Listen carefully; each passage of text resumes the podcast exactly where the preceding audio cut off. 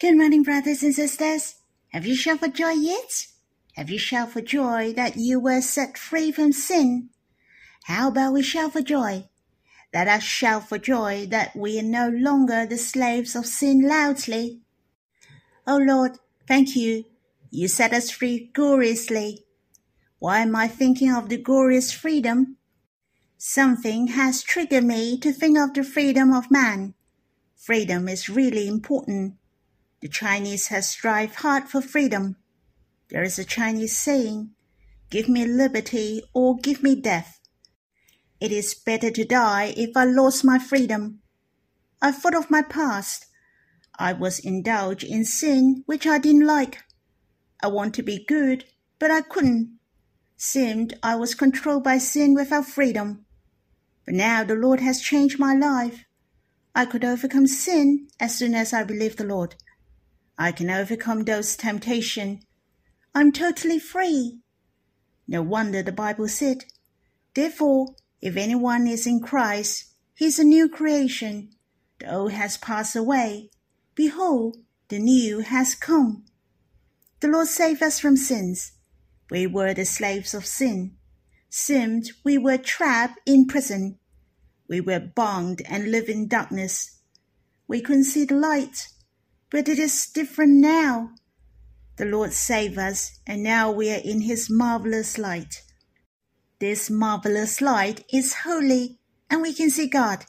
We can draw near God and have a closest relationship with Him. Let us sing a hymn in God's Family Hymnal, the first, Song 48, The Green Olive Tree. But I'd like to change the word He into you so that you can enjoy the personal love of the Lord to you. He loves you. He loves me. This love is belongs to you and me. It is the most personal. The same you can sing like this in other hymn. I hope you enjoy very much the content of this hymn. This is mostly related to you. For there is no English version, so we'll read the translation. I am amazed by the love of the Lord forever. You saved me while I was suffering in sin, set free from bondage, and enter into the marvelous light. Glorious, the Lord united with me forever. You uphold me with your right hand in my life. You crown the year with your bounty. The mountains may apart and the hills be removed, but your love to me never change.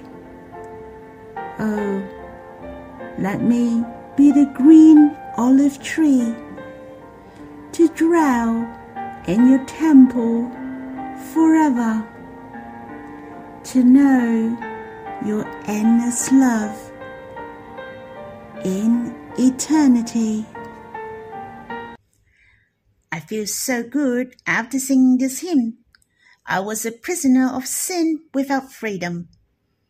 Now not only I'm free, but a glorious being.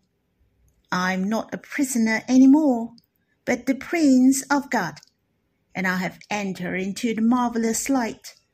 The lyrics in this hymn mentioned, we have returned to the bosom of Abba and the Lord, back to his marvelous light.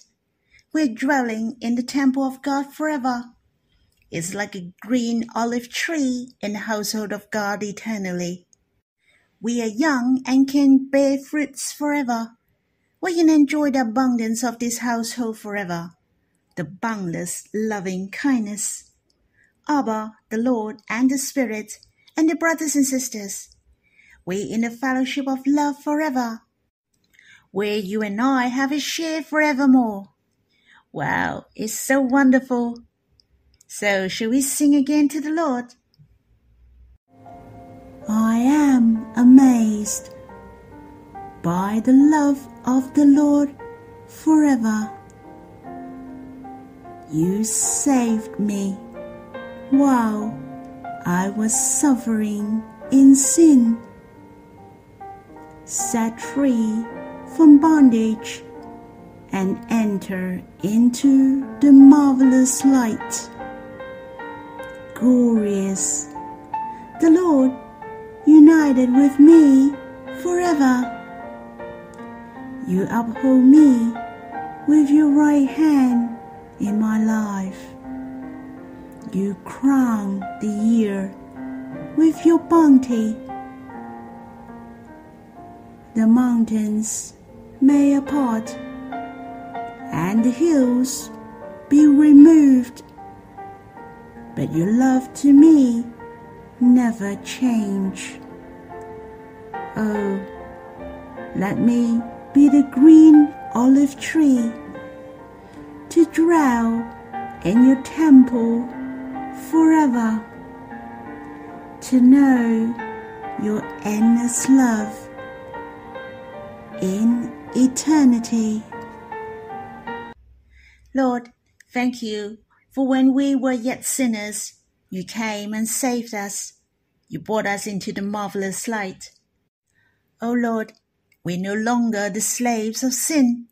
We're the children of God. How precious. We have united with you forever. We can enjoy the most wonderful love. You have dwelt in our hearts forever, so that we can count on you forever and ever. We are forever young. It is so precious that you have planted us in the temple of God to put us in your most treasurable will. We have a share in this fellowship of the Trinity God and in this household.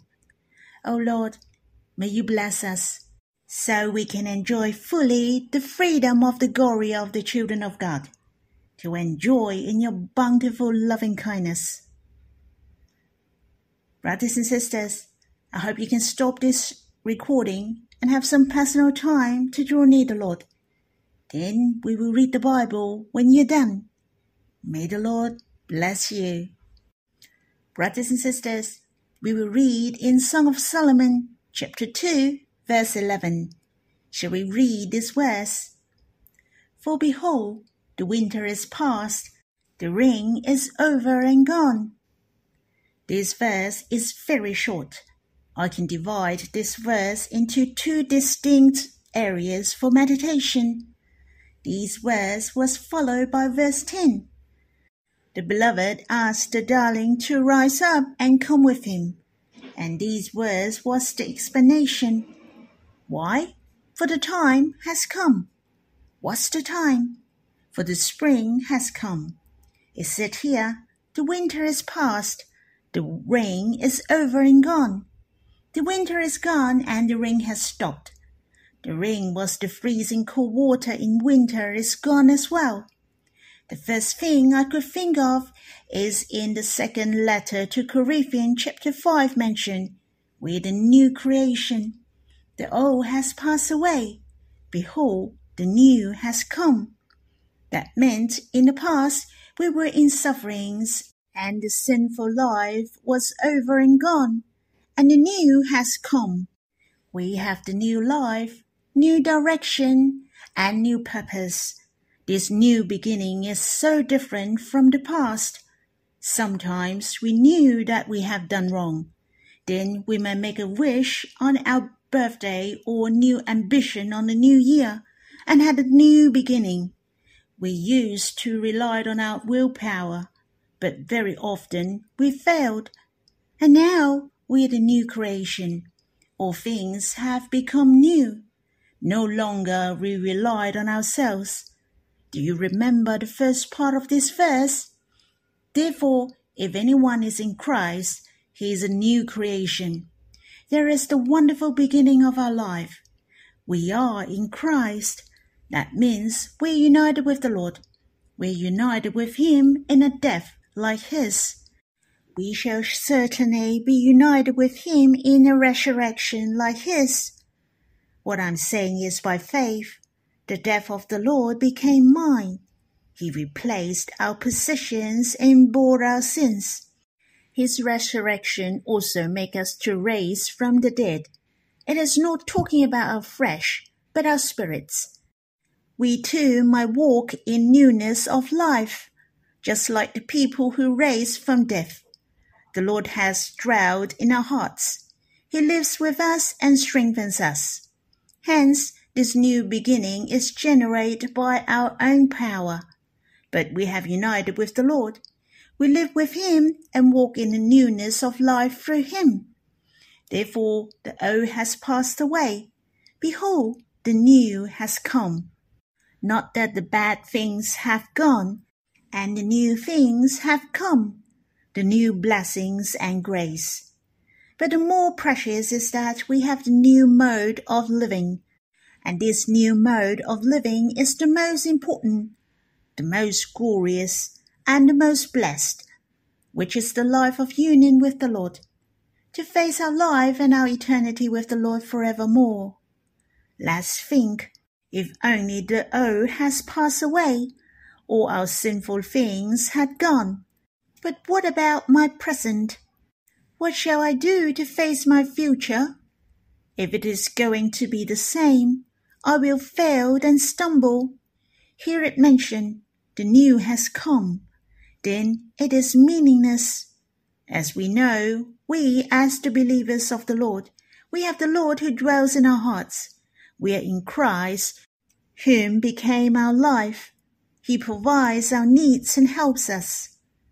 It has changed. Once we believe the Lord, we are different when dealing with temptation and sin. Even your preference in the heart have changed, for the Lord dwelled in your hearts and became your life. How precious this verse in Song of Solomon mentioned.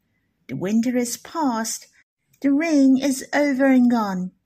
Our life are facing the spring. It is time to bear fruits and blossoming we can overcome and live a meaningful, glorious, and radiant life. It is fascinating, contentment, and can be the blessing and help to the world. This is the meaning of the winter is past, the rain is over and gone. We shall be thankful to the Lord that we have a new and real beginning. It mentioned the wind and the rain. What are you thinking of? Let's talk about the winter first. The winter will remind you of the cool weather, withering, lifeless, since winter represented death. It is appropriate to describe our life in the past without the Lord as winter, withered. You felt meaningless, loneliness, cold, and no warmth, cannot feel the love, and unable to overcome sin felt hopeless in life. But the Lord came, and our life of winter passed away. My life has changed. I believe you are the same. I'm no longer lonely and tearing. He has changed my life and wiped away all my tears. Our hearts are so warm and could feel we're loved by Him deeply. All the things around us may change, but our hearts are blossoming with joy. The winter and the icy frost have gone. The Lord has brought to us the spring of love. Let us give thanks to God the winter of our life has passed away. It's so precious. It is spring every day. Every day is the spring of love, full of warmth. We are walking on a path of paved with pink paddles. The Lord sends flowers of love to us every day. You see, the earth is full of steadfast love of the Lord. We walk on the path of love paved with pink paddles with the Lord daily. How blessed we are! As I mentioned before, the rain is icy cold in winter, and when it rained, people would stay in the house, and the fallen rain would become the snow, and it's freezing I thought of this rain was my suffering. Very often I could give in when facing various temptations before I believed the Lord. I couldn't overcome the dirty thoughts and continue to fail. I couldn't overcome the thoughts of hatred. I was unable to overcome my lust, the temptations from the devil. I was helpless to face the temptation, just like what Paul said, Wretched man that I am, who will deliver me from this body of death? I saw this ring in winter as my tears. It was very bitter to taste. I shed a lot of tears at that time and didn't know what to do. I felt hopeless. Anyway, it was so miserable. The bitterness was from the heart. You know what I mean if you have experienced before. Sometimes it was so miserable that you want to die. But after I believed the Lord, I was thinking all these feelings had gone. It has vanished without a trace. It's true, there are difficulties in life, yet it is not the same any more. I am hopeless no more. I'm so gracious for the Lord has changed our life. You see, it's true that the winter is past. The rain is over and gone.